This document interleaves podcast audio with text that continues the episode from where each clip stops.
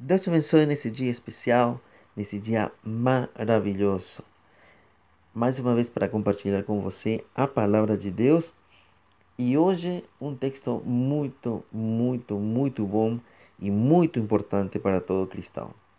Lucas, capítulo 14, do versículo 25 a 33, e diz assim: Ora, ia com ele uma grande multidão, e voltando-se, disse-lhe: se alguém vier a mim e não aborrecer a seu pai, mãe, é mulher, é filhos, é irmãos, é irmãs, e ainda também a sua própria vida, não pode ser meu discípulo.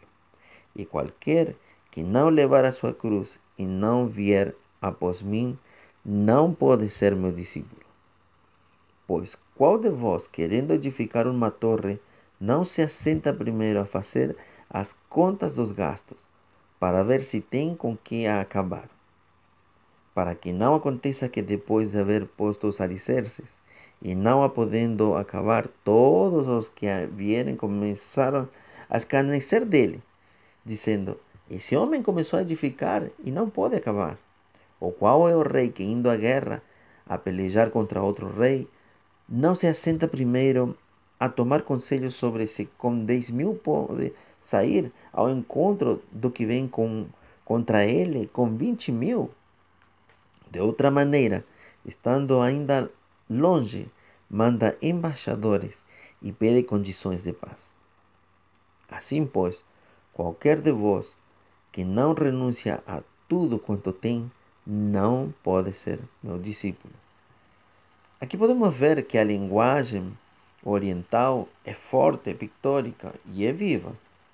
Ele está querendo dizer que nenhum amor desse mundo pode se comparar com o que devemos ter por ele. E temos três verdades que aprender nesse texto. A primeira verdade que temos que aprender é que é possível ser um seguidor, um fã e não um discípulo. Nós devemos ser discípulos, não seguidores. Simplesmente ele busca adoradores que o adorem em espírito e verdade.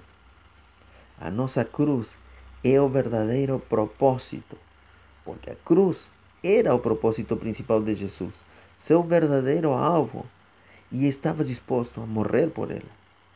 O ensino é que para ser discípulo temos que estar decididos a viver uma vida plena de renúncias. A segunda verdade importante que podemos aprender nesse texto é que temos a obrigação de ver o que vai nos custar seguir a Jesus. A torre que Jesus fala é aquela dos vinhedos. Elas eram construídas para os vigias proteger de ladrões. Quanto vai te custar seguir a Jesus? Você tem a obrigação de ver isso. Se você começa a construir, você não pode parar. Você tem que começar e ter que terminar. Isso é uma grande verdade. A terceira verdade que você tem que pegar desse texto maravilhoso é o que você possui de valor que ainda tem que renunciar. Às vezes, temos que renunciar a coisas que são válidas, mas atrapalham nosso relacionamento com Jesus. É necessário deixá-las para agradar o coração dele. Ele quer que deixemos de ser quem somos para nos transformar a sua imagem. Ele quer nosso coração, nosso amor genuíno.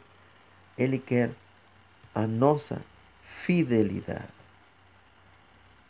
Que nesse dia você possa guardar no seu coração essas três verdades e possa meditar na palavra de Deus. Que Deus te abençoe muito nesse dia. Um grande abraço e siga-nos nas redes sociais. Um grande abraço.